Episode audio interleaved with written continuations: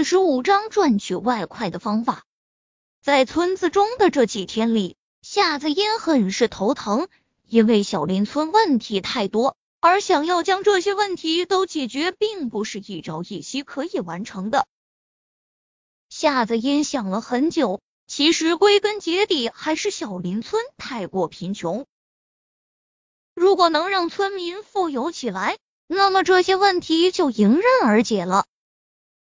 只是小林村的情况太过特殊。群山围绕之间，交通不方便，这就阻碍了发展。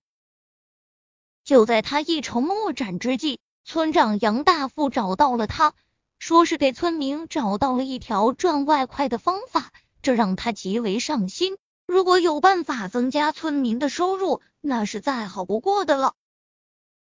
不过杨大富却说，赚取外快的方法却不是他想出来的。夏子音现在很想知道到底是怎么回事。不仅夏子音想知道，站在一起的村民也想知道。村长，人都来的差不多了，您就别卖关子了，到底是什么方法？对啊，村长，不管多少，只要能赚外快就行了，总好过在家闲着无所事事啊。村长，快说吧。俺家娃还在家睡觉呢，回去迟了估计娃就醒了。面对众人的纷纷攘攘，村长杨大富看了看手表，还差几分钟到八点，心里有些焦急。怎么林若风还没有来啊？此时他有些后悔，后悔昨晚上林若风还拖拉机的时候，他没有问清楚到底怎么赚取外快。要是问了的话，此时他就不用安抚村民了。这个再等几分钟，我看还有些人没来。杨大富擦了擦额头的汗水，说道。杨大富身边，夏子音皱了皱眉头，他能看出杨大富的紧张。他在等人，看来他所说的赚取外快的方法，他自己也不知道。终于。在杨大富都要忍不住前往林若风家去叫人的时候，林若风和秦诗韵的身影出现在视线之中。看到秦若风来了，杨大富长长的松了一口气，总算是放下心来。小风，你总算是来了，你再不来，我都不知道该如何应付了。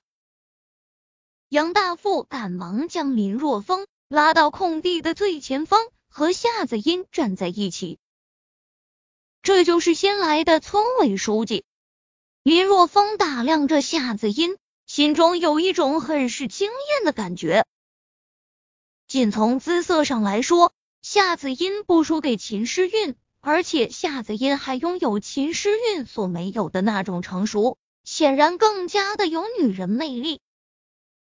在林若风打量夏子音的时候。夏子音也在打量着林若风。从杨大富的神情上来看，面前的年轻人应该就是他要等的人，也就是能给全村的村民带来外快的人。他很好奇，到底是什么样的外快？林若风还没看够呢，这时就感觉到腰间一痛，转过头就看到秦诗韵在那磨牙，一副面色不善的样子。嗨嗨，林若风嗨嗦了一声，以缓解内心的尴尬。他刚才盯着夏子音看的时间的确有些久，有些不太礼貌。好了好了，大家安静一下。杨大富挥了挥手，大声说道。等到人群中安静了下来后，杨大富继续说道：“是这样的，大家都想知道怎么赚取外快。”现在就由小峰来告诉大家，其实怎么足赚取外快，我也还不知道呢。杨大富话说完后，林若风接着说道：“各位乡亲父老们，我是林若风，林大牛的儿子。前几年在部队当兵，这刚从部队回来，是我让村长将大家号召过来的，因为我找到了一个可以让大家一同赚点外快的好路子。”哈哈，时间真快啊！几年不见，小峰都这么大了，在外面当过兵的，就是有能耐啊，竟然能给大家找路子赚外快。就是小峰，你好样的，自己有了出息还不忘记我们这些父老乡亲啊！哈哈，小峰，大家都是同村人，你就不要拐弯抹角的了，快告诉我们怎么赚取外快吧！村民们吵吵闹闹的，一时间林若风无法说话了。安静，安静，吵吵闹闹成何体统？你们还让小峰怎么说话？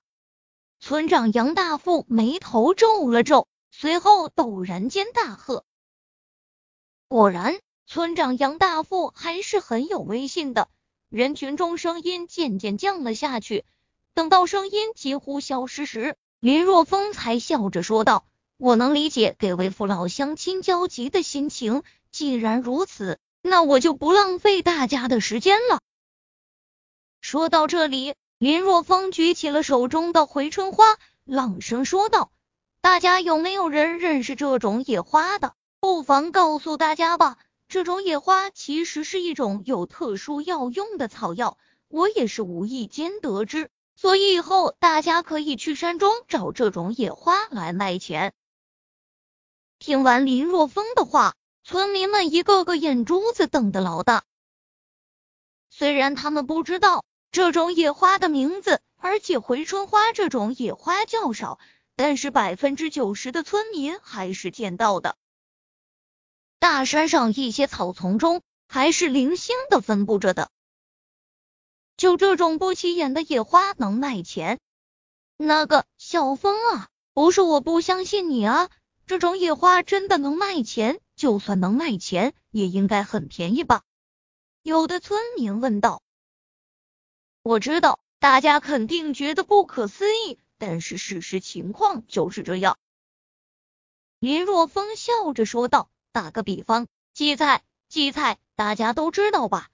在我们村，荠菜都是采摘回来喂猪的。但是在大城市中，荠菜卖的老贵了，十多块一斤呢。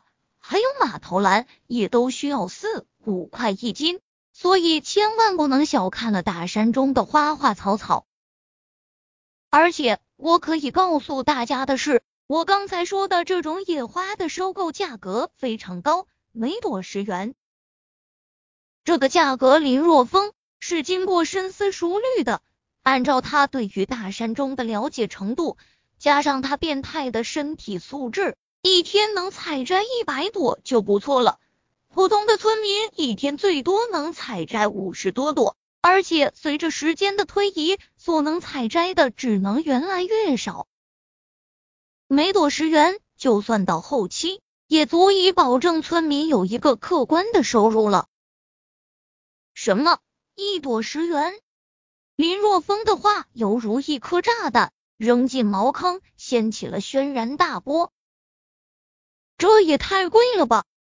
要知道，小林村一个家庭，除去到外面打工的，年收入也就在三千块，平均下来每天十块钱都不到。一个家庭一天的劳动竟然没有一朵野花贵，福利